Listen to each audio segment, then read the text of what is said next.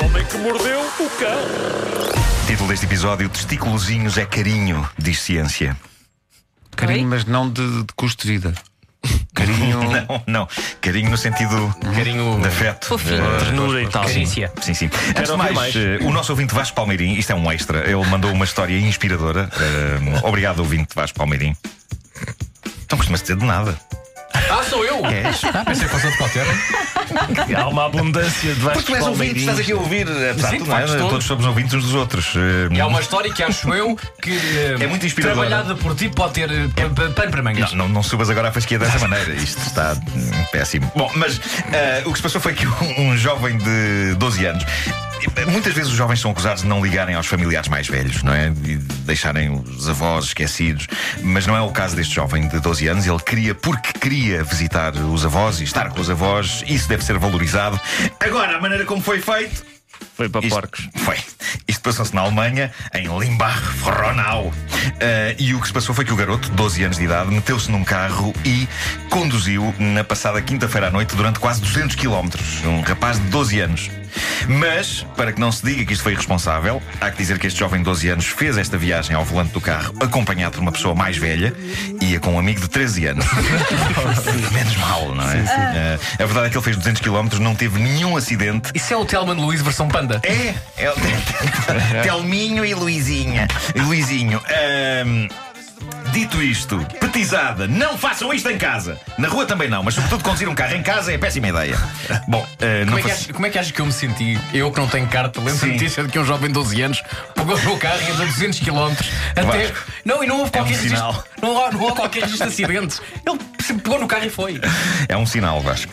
É um sinal. Ah, bom, não façamos mais ronha. Era a palavra, era a palavra do Foi assim à pressa. Não, não, isto Não, não foi pensado, pensadíssimo. Uh, a notícia que aqui tenho tem um título soberbo. Eu quero agradecer à nossa ouvinte Ana Carreira por ter enviado este pedaço sólido de informação e E, ó, Nuno, ciência. Este ouvinte Ana Carreira é superior ao ouvinte de Vasco Palmeirinho, acho eu.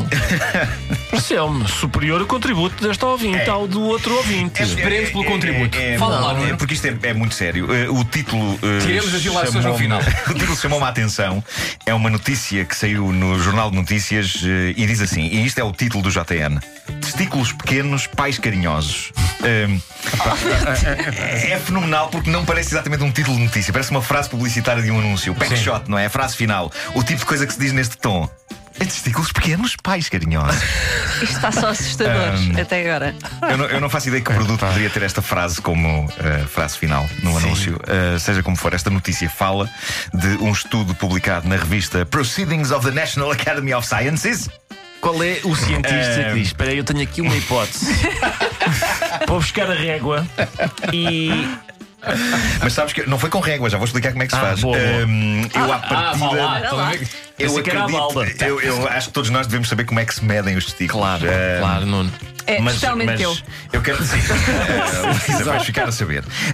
Isto é cultura, isto Tu vais sair deste primeiro dia aqui eh, com, com, com, epá, com uma cultura. Traumatizada. Não, não, com muito mais eh, sabedoria. A Luísa vai Ahm, chegar a casa e vai-lhe perguntar: então foi giro? E ela vai dizer: olha, sobretudo foi muito enriquecedor. Pois foi. é Eu o- vou dizer, agora anda é cá, isso. tenho aqui uma régua. É isso, é isso. Mas eu quero dizer-vos que a partir Não, eu mas acredito não é com uma régua, pois não? Não, não é. Não, não, não. Mas eu, eu acredito neste estudo porque a revista tem um título longo e aborrecido, o que indicia que este pessoal sabe do que fala. Eu ficaria desconfiado se este estudo viesse, sei lá, na super interessante. Pois. Só que, com todo o respeito pelo pessoal da Super Interessante, porque de facto é uma revista que, que se lê muito bem. Uh, só que esta vem na Proceedings of the National Academy of Sciences. Na Testicles O, o estudo em questão foi feito por. Constado que da segunda vez houve muito mais sotaque britânico Pois do que da primeira. pois houve, pois houve. Eh, o que é uma estupidez porque a revista é americana. O estudo em questão foi feito por três cientistas da Universidade de Emory em Atlanta, nos Estados Unidos. o que- Emery and Ivory live together in Bom, o que o estudo conclui é que a disponibilidade de um homem para tratar dos filhos bebés pode estar ligada ao tamanho dos testículos. Hum, diz o estudo que indivíduos com testículos maiores colaboram menos nas tarefas, como dar banho ao bebê, se trocar fraldas. Deve ter a ver com isso. Trabalheira, pá, que Talvez se trabalheira. eles puser às costas. Sim. Bom, hum, dar bebê ao bebê, é trocar fraldas, embalar o bebê. Uh, eles colaboram menos nisso do que indivíduos com testículos pequenos.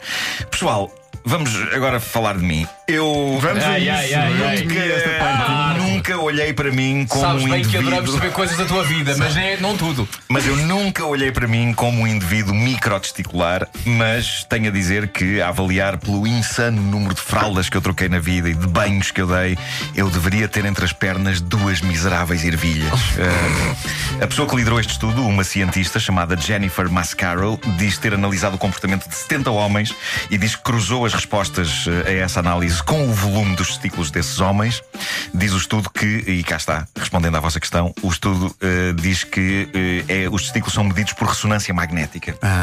eu nunca de conseguiria fazer participar. mal e tudo. Pouco interessante. Eu não quero ressonâncias de espécie nenhuma aqui. Eh, quando muito passem-me uma régua, eu meço, escrevo num papel e dou-lhes. Outras conclusões interessantes deste estudo. Os homens com testículos maiores emocionam-se menos. Os cientistas mostraram fotografias dos filhos bebés dos 70 participantes neste estudo e os grandes momentos de emoção vieram dos homens com testículos mais pequenos. Raios, eu choro em filmes. O que é que se passa aqui em baixo? É, um- é um facto que eu, eu não vejo frequentemente testículos que não os meus próprios. Logo, a ideia que eu tenho sobre o volume aceitável dos meus pode estar errada. Porque eu não era tenho. uma coisa que, por exemplo, no ginásio, Eu se não tenho alguém, não vais é, deixa-me cá. Não, eu não, eu não fico a olhar sequer. não. não fico a olhar. Não ficas já, não. Mas eu sou- não fico, não fico, mas eu sou, eu sou lamechas e começo a questionar-me: será que se calhar, se calhar não são grande coisa? Ah, seja como for, os resultados do estudo são interessantes. Dizem os cientistas que isto prova as teses dos defensores da biologia evolutiva, tal como acontece noutras espécies. Os machos humanos dotados de grandes testículos têm como função acasalar e fecundar. Os que têm testículos mais pequenos criam os seus rebentos. Mas a ideia é que ninguém fique ferido nos seus sentimentos perante estas informações. Todos nós, independentemente do tamanho, estamos cá para assegurar a sobrevivência da espécie.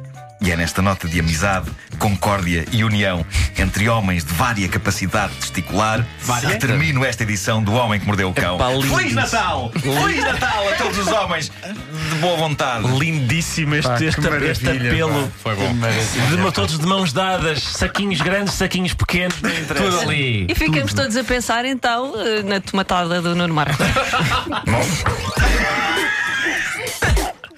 Eu sei que vou ficar a pensar. Obrigado pela vossa atenção. Espera aí, estou a falar com o meu cérebro. Delete file.